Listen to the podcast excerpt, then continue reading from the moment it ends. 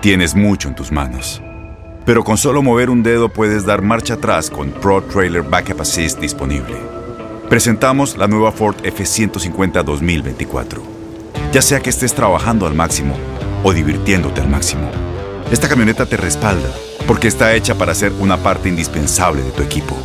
Fuerza así de inteligente solo puede ser F150. Construida con orgullo Ford. Fuerza Ford. Bienvenidos al podcast de Buenos Días América, la revista radial más completa para los hispanos. Política, salud, economía, tendencia y deporte son algunos de nuestros temas. Bienvenidos. Hoy en Buenos Días América conversamos con Janet Rodríguez, corresponsal de Univisión desde Washington, hablando de lo que es noticia en la Casa Blanca. César Daza, intérprete. Él interpreta partidos de fútbol a personas ciegas y sordociegas. Ha tenido la oportunidad de interpretar en estadios tan importantes como el Estadio del Barcelona en España. Raimundo Mercedes, fundador de la organización Padres Brillantes, necesitamos más educación y más conciencia sobre lo que es tener hijos para poder darles hogares estables. Tus mañanas están llenas de energía de la mano de Andreina Gandica y Juan Carlos Aguiar. Aquí, en Buenos Días América, hacemos un recorrido por esos temas que son importantes para ti. Noticias, inmigración, salud, el acontecer diario, las tendencias y por supuesto los deportes. Buenos días América, este programa es tuyo. Hello, hello, hello, buenos días América, este programa es suyo, usted lo sabe, ¿verdad? A partir de las 6 de la mañana, hora del este, arrancamos con este maratónico Buenos Días América y hasta las 10 de la mañana. Así que gracias por estar con nosotros, por conectarse de costa a costa, desde Los Ángeles hasta Miami, por también tener el interés de escucharnos a través de las aplicaciones como Euphoria y TuneIn, cualquier de estos servicios streaming que ofrecen la programación de tu DN Radio completamente en vivo y sin pagar un solo centavo, lo más importante. Y recordarles que en las redes sociales somos Buenos Días AM en Facebook, donde por cierto estamos transmitiendo de manera simultánea completamente en vivo. Y en Instagram somos Buenos Días América AM. Así que allí nos encontramos también en los podcasts todos los días. Un podcast nuevo, Buenos Días América. El cafecito ya está disponible, ¿eh? un cafecito todos los jueves y ahí lo tienen disponible también en los podcasts. Muy buenos días, Juan Carlos Aguiar, y usted viene con un atuendo bien particular. Mi querida Andreina Gandica, tenga usted muy buenos días, un verdadero placer saludarla a usted, a los muchachos allá en los controles, a Olga en la producción, pero especialmente a todas las personas que a esta hora están conectadas con su show matutino de TUDN Radio de la cadena Univisión. Esto es Buenos Días América. Pues mire, mi camiseta dice... Esto es Colombia. Esto es Colombia, porque este muchacho es colombiano. De inmediato nos vamos con Janet Rodríguez, nuestra corresponsal, eh, la corresponsal de Univisión en la Casa Blanca, pero también la corresponsal de Buenos Días América. ¿Sí o no, Janet? Buenos días. Claro que sí, somos una gran familia. Buenos días para todos ustedes, ¿cómo están? Muy bien, contenta de tenerte acá como todos los viernes. Oye, Janet, creo que una de las noticias más mm, eh, puntuales y que ha sonado fuerte durante esta semana es sin lugar a duda el retiro de las tropas de Afganistán para el próximo 11 de septiembre, ¿no? Así es, eh, la guerra más larga que ha tenido este país, 20 años de presencia militar en Afganistán. El presidente Trump había llegado a un acuerdo con el talibán para que esa retirada fuera antes del primero de mayo. Vino la administración de Biden, ellos dicen que hicieron un repaso puntual de cómo se deberían retirar las tropas y decidieron que debería ser una retirada gradual, no de una, de una vez, y que esta retirada empezaría ya inmediatamente eh, antes del primero de mayo, pero que no terminaría hasta el 11 de septiembre, que marcaría ya el 20 aniversario de ese ataque terrorista que llevó a la guerra en Afganistán. Es cierto es que miles de soldados, 2.300 eh, soldados estadounidenses han muerto en Afganistán, muchos de ellos latinos, muchos, muchos latinos han estado allí luchando en la guerra, están allí todavía, eh, quedan alrededor de 2.500 tropas que eh, ya veremos si se cumple esa promesa de traerlos a todos a casa antes del, del 11 de septiembre. Y es que Janet, como lo dijo el propio presidente Biden, él ya es el cuarto mandatario de los Estados Unidos después de George W. Bush, de Barack Obama y de Donald Trump en tener tropas dentro de territorio afgano, perdón, y, y, lo que pretende es que no haya un quinto mandatario que tenga soldados estadounidenses en el país. Es una guerra que, como usted lo dice, se ha extendido bastante, bastante. El ambiente en, en el Congreso, en la Casa Blanca, sí es optimista frente a que se cumpla esta nueva meta. Sí, sobre todo sobre los demócratas, republicanos han criticado el no tener una presencia militar allí y dicen que esto podría devolver la amenaza del talibán y, una amenaza terrorista, ¿no? Y de que no estemos preparados para, para lidiar con esa amenaza si así se cumple.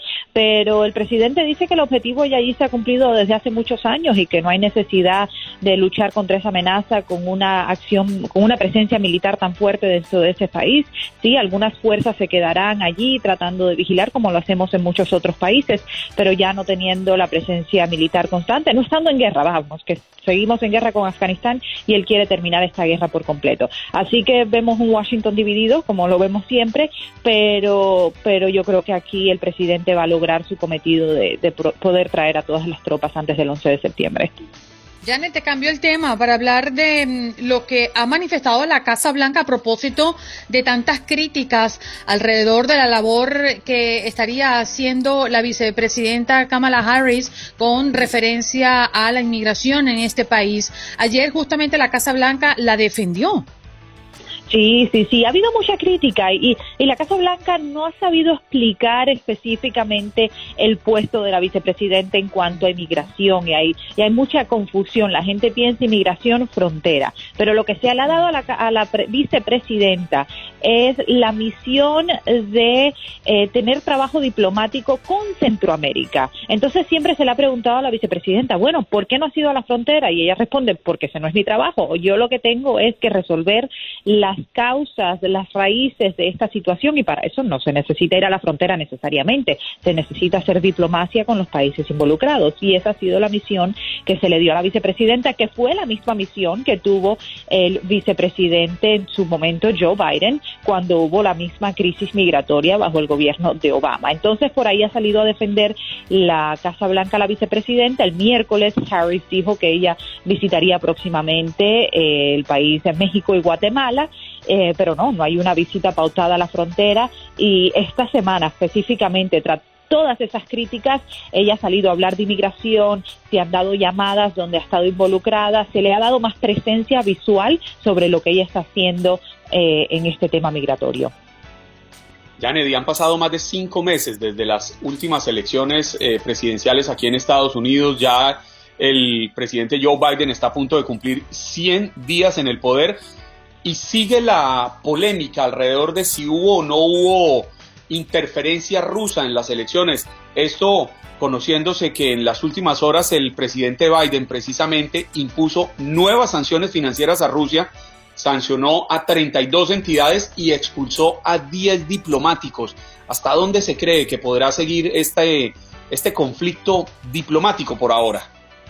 Bueno, el propio presidente ayer en sus declaraciones admitió que en una conversación con el presidente ruso Vladimir Putin el martes le había dicho que él podía llegar mucho más lejos en las sanciones, pero que quería una relación estable eh, con Rusia, que, que, no quería que fuera una escalación en las eh, eh, no, en el dime y direte que hay entre las los dos países por ahora, porque quería trabajar y hasta lo invitó a reunirse este verano. Pero como tú lo dices, el propio presidente ha dicho que sí, que sí hubo interferencia rusa en las elecciones, que sí Rusia estuvo involucrado en este hackeo cibernético SolarWinds, como se, como se conoce, que al final puso en riesgo la la seguridad nacional de este país porque intervino de cientos de miles, creo que son 18 mil correos electrónicos de funcionarios de gobiernos en muchas agencias.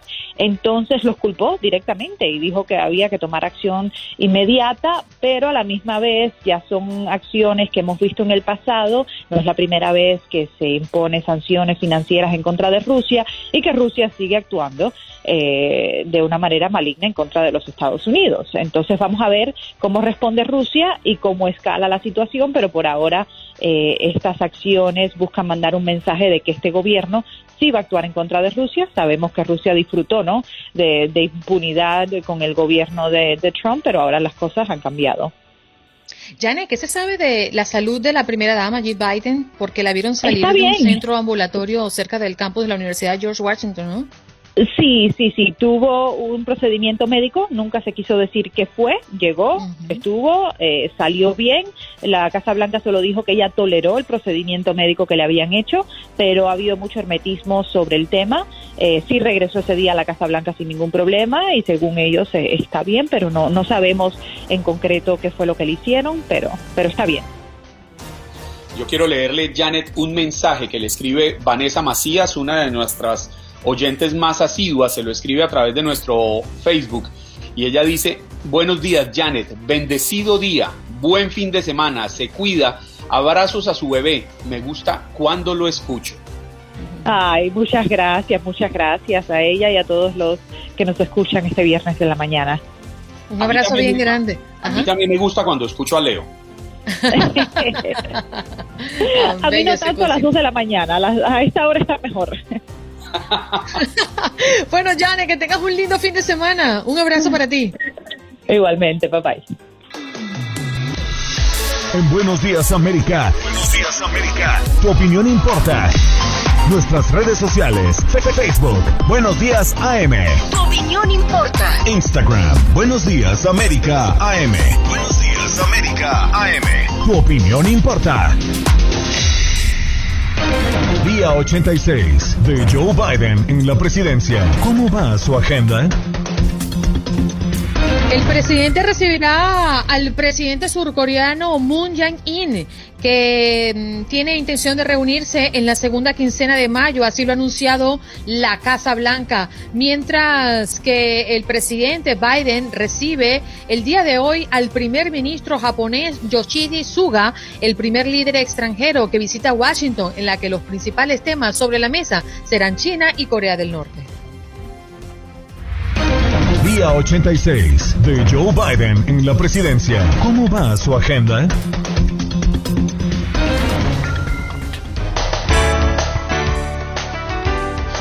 Recordándoles que el 1833-867-2346, nuestro punto de contacto, nuestra línea telefónica. Y usted puede comunicarse el día de hoy con nosotros con este temazo que tenemos sobre la mesa. Sin lugar a dudas, cuando pensamos en nuestros hijos y entendemos que para muchos de nosotros ha sido el proyecto más importante en nuestras vidas, también nos enfrentamos a muchos temores cuando nos toca tomar decisiones sobre su crianza. ¿Cuál ha sido el reto más grande que ha tenido que asumir? con respecto a sus hijos. Eh, Juan Carlos, en tu caso, ¿cuál ha sido ese gran reto?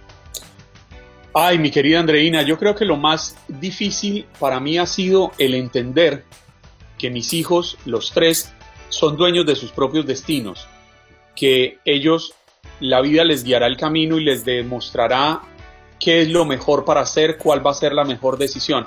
A veces los padres caemos en la tentación de pretender que nuestros hijos recorran el camino que nosotros hemos recorrido, que quizás cumplan con las frustraciones que nosotros tenemos porque no las pudimos cumplir, cumplir pero al, final deben ser ellos los que deben entender qué van a hacer en la vida y deben ser ellos los que a punta de sus propios golpes eh, aprendan y descubran y sepan levantarse. Lo importante creo yo es estar nosotros al lado de ellos para ayudarlos a levantarse para darles esa mano eh, de, padres, para ayudarlos a sacudirse las rodillas, señalarles y decirles hacia adelante, hacia adelante.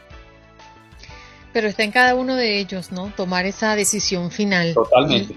Y para eso intentamos prepararlos. Y ayer conversaba con la mamá de un compañero de, de, de estudio de Jorge Andrés en el colegio y la sentí tan afligida. Ella decía que cree no dedicarle el tiempo suficiente a su hijo. Imagínate, ¿no? Eh, por una situación que ocurrió en el colegio y hablábamos del, del arma, del, del arma más poderosa que tenemos, que es la palabra, ¿no? Y la sentí muy, muy, triste y le decía, no hay ser humano en la tierra que quiera más a tu hijo que tú. Así que no te juzgues, ¿no?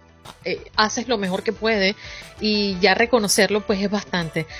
Así que bueno, yo creo que es una de las situaciones en las que atravesamos comúnmente nosotros las madres y los padres también a propósito del tiempo y del valor y de eso que nosotros le entregamos a nuestros hijos. Bueno, vámonos con José. José, ¿tú qué opinas? Buenos días. ¿Todo bien? Buenos días, Andreina, ¿qué tal? Andreina, ¿me escuchas? Perfectamente, cariño. Lo que pasa es que se escuchó un grito al fondo, José, y nos preocupamos por usted. Bueno, parceros, esos son unos bebés que cargo aquí, ¿qué voy a hacer? Ah, es muy, ah, muy bueno, que se queden tranquilos.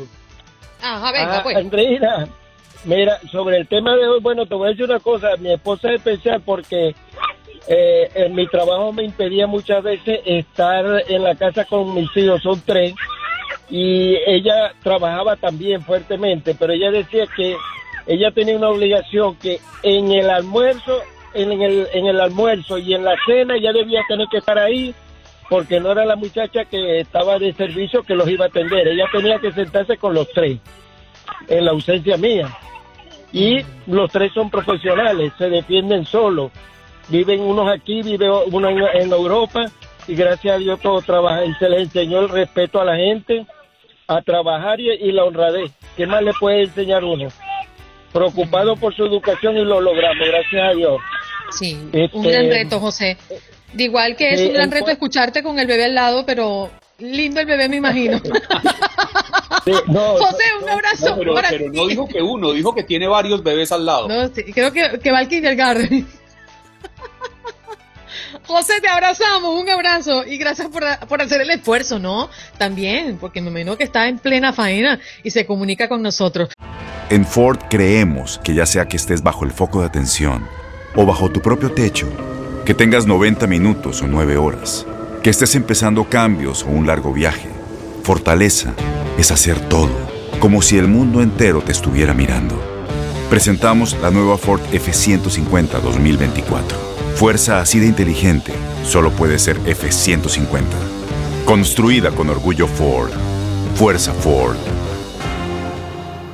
Bueno, ya tenemos a nuestro invitado con nosotros en la conexión del Facebook Live también para hablarnos de un tema sumamente em, lindo, eh, emotivo, porque César Daza interpreta partidos de fútbol a personas ciegas y sordociegas. Ha tenido la oportunidad de interpretar en estadios tan importantes como el estadio del Barcelona en España. ¡Wow! ¡Qué bonito, César! ¡Qué bonita labor! Muy buenos días, bienvenido. Bueno, muy buenos días para todos. Juan Carlos, André, muchísimas gracias por, por esta invitación y pues muy contento de compartir con todos ustedes acá. ¿Cómo logras interpretar un partido de fútbol a personas que no pueden verte ni tampoco pueden escucharte?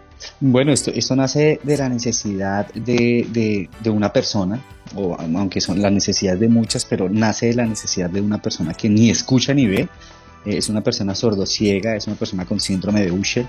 Y, y, pues bueno, nos volvimos muy amigos, soy intérprete de lengua de señas y también guía intérprete, yo trabajo con personas sordociegas. Y eh, digamos que en ese estudio de poder, em, de poder eh, hacer una inclusión y, entablar una amistad con esta persona, él se da cuenta que definitivamente él anhela y siempre ha anhelado ir a un estadio de fútbol, así que eh, empezamos a cumplirle sueños. Y, uno de esos fue ir al estadio, llevarlo al estadio y, eh, y en ese momento pues nada, eh, en el 2007 quedó campeón Santa Fe Millonarios y, y, pues bueno, fue una, un momento muy especial para él. Santa Fe, Andreina es, usted lo sabe muy bien, pero para que lo sepan nuestros oyentes, uno de los dos equipos de Bogotá camiseta que tiene puesta nuestro gran amigo César Daza el día de hoy. Y, bueno, me siento, me siento en desventaja porque yo debería tener puesta la camiseta del Deportes Tolima.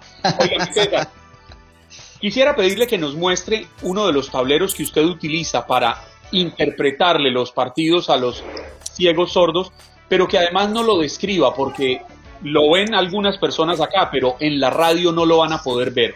Y claro. es que tiene esa ventaja de interpretar para las personas que no tienen la visión ni el audio, pues interprétele también esa tabla a quienes lo están escuchando en este momento. Eh, claro que sí, bueno, pues primero invitarlos a, todos los que nos están escuchando y viendo a que me sigan por Instagram en arroba cedasab, también me, pueden buscar como César Daza. ¿Por qué les digo mi Instagram? Porque pues allí se van a dar cuenta también de la manera como hacemos las cosas, cómo se trabaja con, con las personas ciegas y sordos ciegas y ahí se pueden llevar una idea de, qué es lo que hacemos eh, para contextualizarlos un poquitico más. Entonces pueden buscarme como César Daza o arroba cdazab. Y efectivamente esta es la tabla, esta es la maravillosa tabla con la que interpreté, por supuesto, no cero parecida a la que eh, con la que interpreté el primer partido, porque la que interpreté el primer partido era un pedazo de cartón. Y además que, además que, además que era la mitad de esto. Entonces, eh, pero pues digamos que ustedes saben perfectamente que cuando, cuando comenzamos con algo, el objetivo a tiempo es perfeccionar y tratar de buscar la mejor manera de, de, hacer las cosas. Eh, ya, con el tiempo identificamos, se identificó que a través de una madera específica que se llama madera del futuro, que es una, manera de, una, madera delgada, ¿por qué este material? porque los, dentro de un escenario o dentro de un lugar deportivo, eh, cuando uno ingresa a, ese lugar cerrado, entre comillas, Em, eh, los, todos los ruidos acústicos se sienten sobre una tabla cuando una persona es ciega o es sordociega. ¿Sí? Entonces, cuando la persona ciega, específicamente la sordociega pone las manos sobre esta tabla, entonces ya alcancen a escuchar ahí. Eh, cuando pone las manos sobre esta tabla, la persona sordociega me dice, están saltando, están gritando, hay bombos, hay platillos, hay, hay ruidos en el, en el interior del lugar. Y eh, y pues bueno, eh, eh, ya con el tiempo se diseñó esta grandecita, es la que necesitamos. De hecho, incluso me han dicho, ¿por qué no lo, lo hacen ¿por qué no lo hace a través de un sistema? A través de, ¿Por qué no lo, lo, lo, lo vuelve digital? Pero eh, este sistema digital para una persona sordociega no es tan emocionante como que yo le esté guiando las manos, que si llega a ser un gol locojo de la camiseta, un, algo digital no transmite tanta emoción como cuando una persona está hablando contigo personalmente. Entonces, efectivamente, esta es la tabla a través de ella eh, se interpreta todo el partido, absolutamente todo. La persona ciega o la persona sordo ciega eh, sabe absolutamente cada cosa de la que está pasando tanto adentro como afuera de la cancha. Entonces, eh, em, están aproximadamente asignadas unas 16 señas como les digo, soy intérprete de lengua de señas y esto me ayudó a asignarle una seña a cada una de las jugadas. Aquí se interpreta incluso hasta la jalada de una camiseta, o sea, aquí se le interpreta absolutamente toda la persona ciega o sordociega. Entonces se interpreta desde el momento en que, en que sale el balón, desde el momento en que sale, es que estoy mirando acá la cámara, entonces veo que me estoy ubicando lados contrarios. Eh, eh, cuando, cuando el balón sale de la cancha, eh, cuando cae al terreno de juego, incluso cuando, cuando las dos personas que van corriendo y se están disputando el balón y se están peleando por, por, por el balón, eh, eh, saltan, cabecean, eh, la seña de gol, la señal de saque de banda. Eh, digamos que eh, y cuando, cuando lo empecé a hacerlo, lo hice únicamente para personas sordociegas porque yo dije, son los que necesitan realmente. Pero cuando las personas ciegas me levantan la mano y dicen, venga, yo quiero vivir esa experiencia y se dan cuenta que es algo completamente yo diferente porque yo dije, bueno, simplemente una persona ciega se pone los audífonos, escucha un partido de fútbol y ya. Y no, o sea, ellos mismos me argumentaban que para ellos era importante saber en qué parte del aire de la cancha se encuentra el balón en qué parte del terreno o del área de juego cae el balón, en qué parte exactamente, porque un narrador deportivo dice, sí, la lleva por el lado derecho, lado izquierdo, pero no dice en qué parte del lado derecho la lleva o en qué parte del lado izquierdo la lleva, en qué parte del aire se encuentra el balón. Entonces, digamos que me sorprendió mucho el impacto que hubo eh, eh, esta técnica eh, para las personas ciegas. Y, y pues bueno, o sea, esto se convirtió en una bola de nieve, pues tan grande que, que, pues ya afortunadamente esto se convirtió como en el tiquete para, para poder ir a otros Yo debo decirte que estoy fascinada. Es decir, yo estoy alucinando porque para los que comunicamos actividades deportivas como el fútbol, como el béisbol, entendemos que uno de los mm, factores influyentes bien sea del periodista o del fanático, es precisamente la pasión. Esa pasión que se describe eh, de, cualquier manera o se, o, se manifiesta de cualquier manera. A lo largo de tu experiencia, ¿cuáles han sido esos momentos donde la pasión ha frutado de aquella persona que recibe tu interpretación? Eh, indudablemente en el 2017, cuando Millonarios quedó campeón, tristemente para mí, muy contento para muy contento para, para esta persona sordosiega además que muy de malas no o sea sordo ciego hincha de millonarios o sea no puede estar peor el man. Entonces entonces o, hay, oh hay, sordos oyentes que ven y escuchan y son hinchas del Tolima. Entonces pero pero eso hay de todo. Entonces eh, eh, digamos que algo importante para mí fue en el 2017 porque digamos que con el tiempo lo que hice fue empezar a ir a los estadios de fútbol con la camiseta de Santa Fe cuando no jugaba Santa Fe. ¿Por qué? Porque aparte de hacer inclusión, eh, empecé a enviar un mensaje de paz, de respeto, de tolerancia dentro de los hinchas que ustedes saben que a veces lo que puede llegar a generar el fútbol en las personas. Y, y en el 2017, específicamente, Millonarios queda campeón, esta persona sordociega, hincha de Millonarios, ve, comillas, ve por primera vez a su equipo quedar campeón no solamente queda campeón, sino que eh, Viconis, en ese momento el arquero de Millonarios, nos llama a la cancha, yo con la camiseta puesta de Santa Fe, a celebrar de la Copa de ellos. Entonces, digamos que en Colombia sí se generó un impacto muy grande en ese momento, porque, bueno, que hace un hincha de Santa Fe metido levantando la Copa con los hinchas de Millonarios y con los jugadores de Millonarios además. Entonces, sí fue un momento importante para mi vida porque de ahí en adelante fue como un trampolín para decir, venga, además que me empezaron a, presentar en los medios como embajador. César, en la radio tenemos que hacer una pausa, te pedimos si tienes el tiempo quedarte con nosotros en esta transmisión para el Facebook Live. ¿Dónde podemos conseguirte? Eh, Instagram, arroba CEDASAB, eh, o pueden buscarme como César Daza en Instagram. Él es César Daza, intérprete. Interpreta partidos de fútbol a personas ciegas y sordociegas. Ha tenido la oportunidad de interpretar en estadios tan importantes como el estadio del Barcelona en España, tío. Pero qué bonito, qué bonita labor. Felicidades. porque también estuvo en el Azteca en Ciudad de México. Olé. ya regresamos.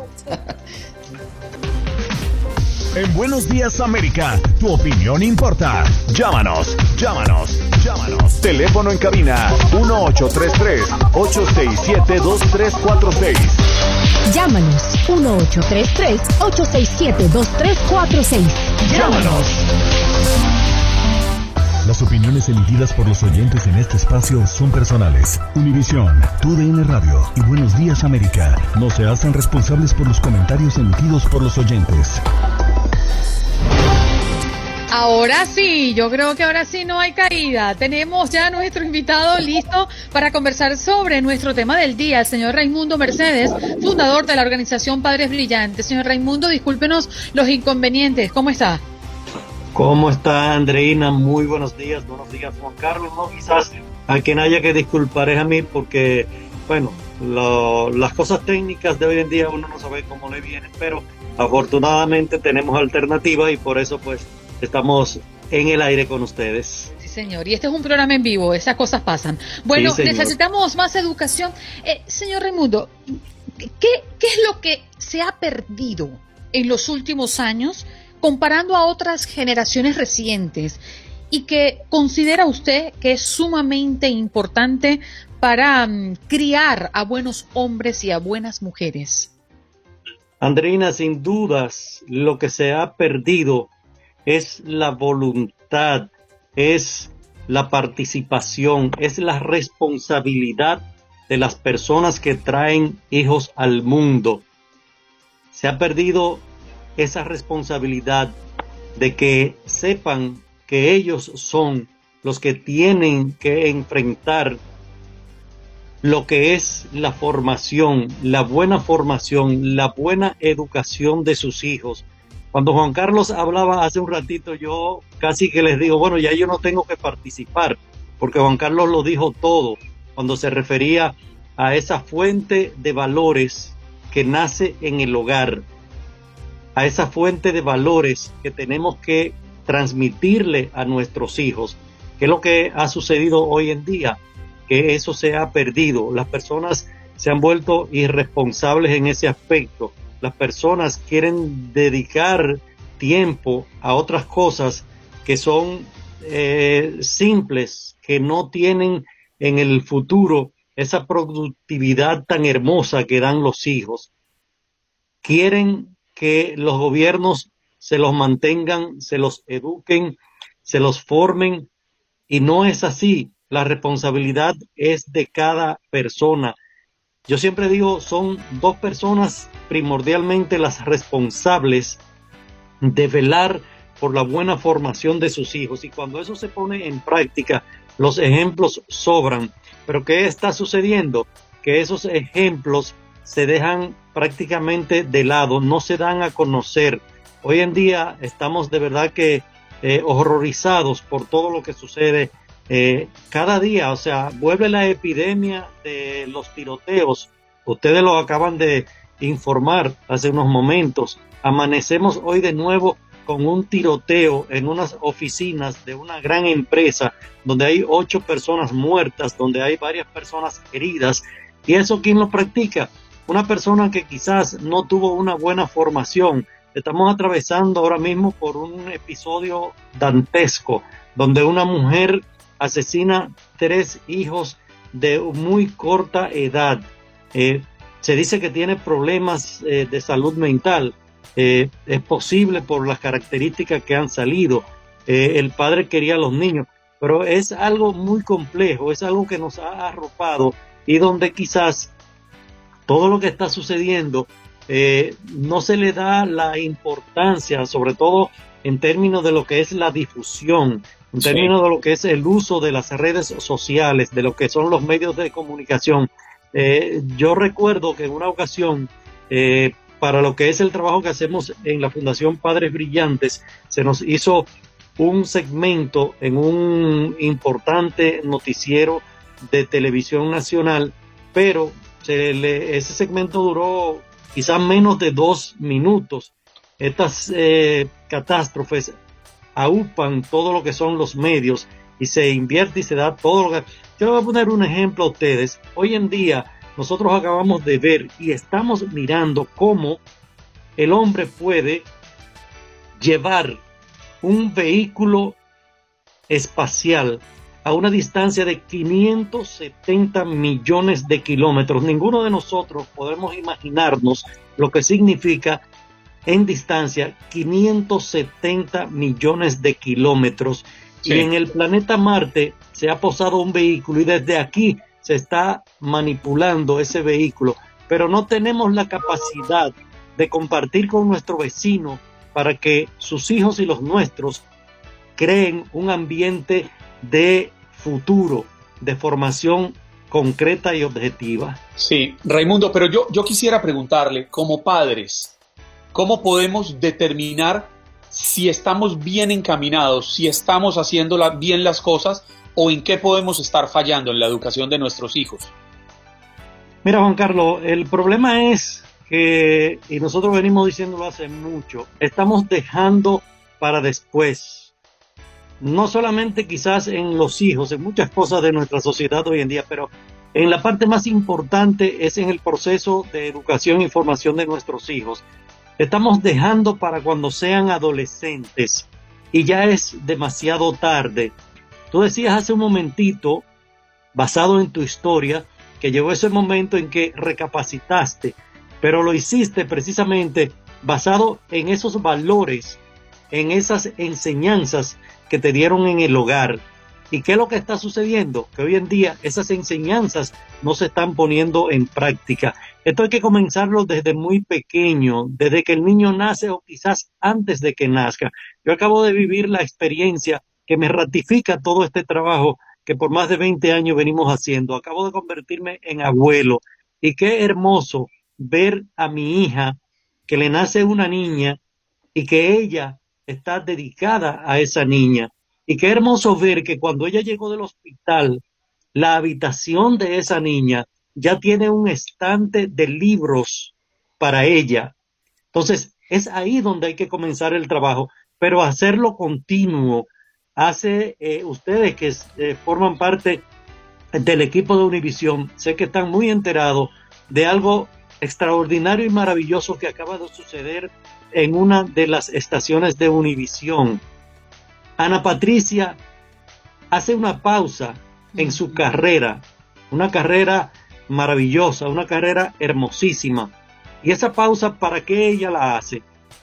Yo acabo de copiar ese video para utilizarlo en mis charlas, para utilizarlo cuando intervengo, porque ella dice, no, mis hijos tienen cuatro o seis años, siento que no estoy dándole lo que ellos necesitan y voy a dedicarle tiempo a mis hijos.